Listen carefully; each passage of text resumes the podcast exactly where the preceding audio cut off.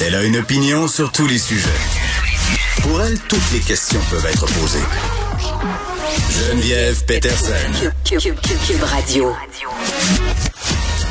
Salut tout le monde, bienvenue à l'émission. Déjà vendredi, on va surveiller bien entendu ce qui se passe du côté du convoi de la liberté. On sait là que ça cause déjà plusieurs maux de tête aux automobilistes euh, quand même euh, dans des secteurs euh, assez divers de la province. Des différents corps de police qui font des sorties sur les médias sociaux pour enjoindre la population à rester chez elle. Puis je racontais tantôt à Benoît là, que même par chez nous, là, mon beau-père s'est fait pogner ce matin. T'es allé chercher une pièce à la cacaillerie. Il est revenu comme quatre heures plus tard.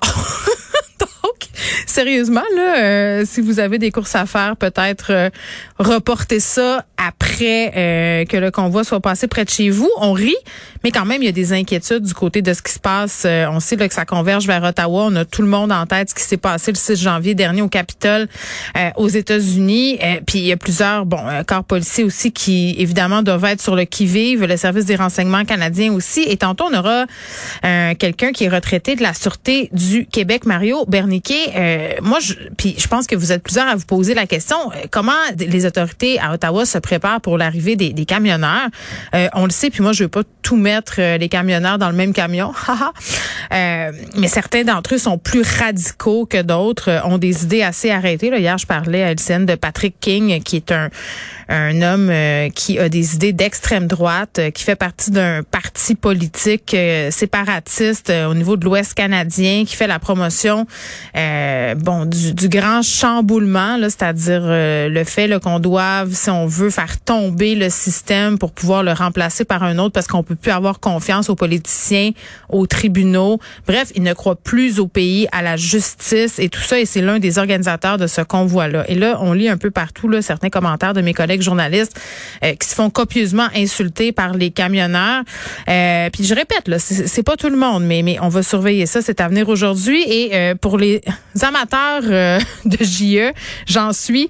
Ce soir, faut surveiller ça aussi là dès 21h à LCN un spécial euh, Monsieur Awad. Hein? On a eu droit à son point de presse bye bayesque hier euh, où bon les journalistes n'avaient pas le loisir de poser toutes les questions qu'ils et elles voulaient, avaient pas le droit non plus à des réponses. Monsieur Awad qui est resté très, très évasif. Donc, l'équipe de GIA ce soir qui s'attarde à son cas aura des entrevues avec lui et avec quelques influenceurs aussi là pour expliquer un peu, parce qu'on en jasait hier à l'émission, c'est quoi un influenceur? Puis est-ce que tous les influenceurs, c'est des poules pas de tête qui sont complètement irresponsables qui s'en vont en voyage? Je pense que vous comprenez que la réponse, c'est non. Là. Moi, je pense qu'il y a bien des gens qui travaillent, qui gagnent leur vie avec Internet, qui étaient pas mal découragés de voir ce qui se passait euh, de ce côté-là. Et parlant d'Internet, là, il y a un article qui a attiré mon attention dans le journal de Montréal.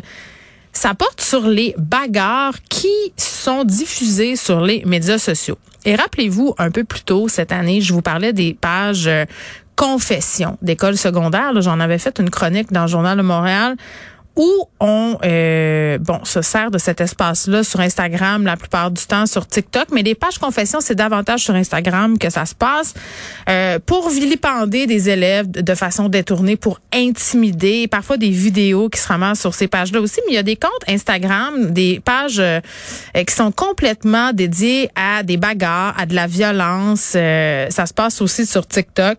Donc c'est très très populaire chez les jeunes, mais est-ce que c'est seulement populaire chez les jeunes? On dirait que j'ai tendance à penser que dès qu'il est question de violence puis de sexe sur Internet, là, tout le monde est pas mal intéressé égal. Tu sais, on, c'est plate à dire, là, on est tous décevants égal. Mais, mais quand même, euh, ça nous fait nous poser des questions, là, surtout qu'on se questionne de plus en plus sur la responsabilité de ces plateformes-là par rapport au contenu qui est diffusé. Euh, est-ce que des pages, par exemple, comme Montréal Beef, qui est fermée là maintenant, euh, bon, c'est quoi la responsabilité d'Instagram là-dedans? Là, parce que la page, elle a pu être quand même en opération pendant une période de temps assez étendue là. Euh, puis on sait aussi, puis on aura une experte de la question un peu plus tard à l'émission là, euh, tout ce qui s'est passé à Montréal, les conflits armés, là, les incidents violents qui impliquaient des armes à feu.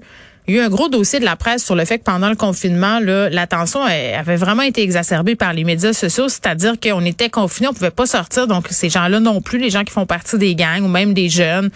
Euh, puis là, les, ça, ça se teasait, puis ça s'écœurait, puis ça, ça ça construisait euh, des build-up sur les médias sociaux. C'est tant que quand on, on aura pu sortir, ben là, bang, ça, ça explose et là, la, tension est à son comble. Donc, est-ce que ça, euh, bon, ça, fait partie de ce phénomène-là? On va se poser la question.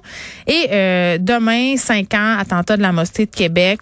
Est-ce que ça a amené à une certaine prise de conscience chez les Québécois? Est-ce que ça a éradiqué complètement l'islamophobie au Québec? Il y a beaucoup été question de la loi 21 récemment. il y a des femmes musulmanes qui se sentent vraiment stigmatisées. Euh, il y a des chercheurs quand même qui pensent qu'on a fait un bout de chemin depuis ce malheureux attentat euh, le 29 janvier dernier, il cinq ans.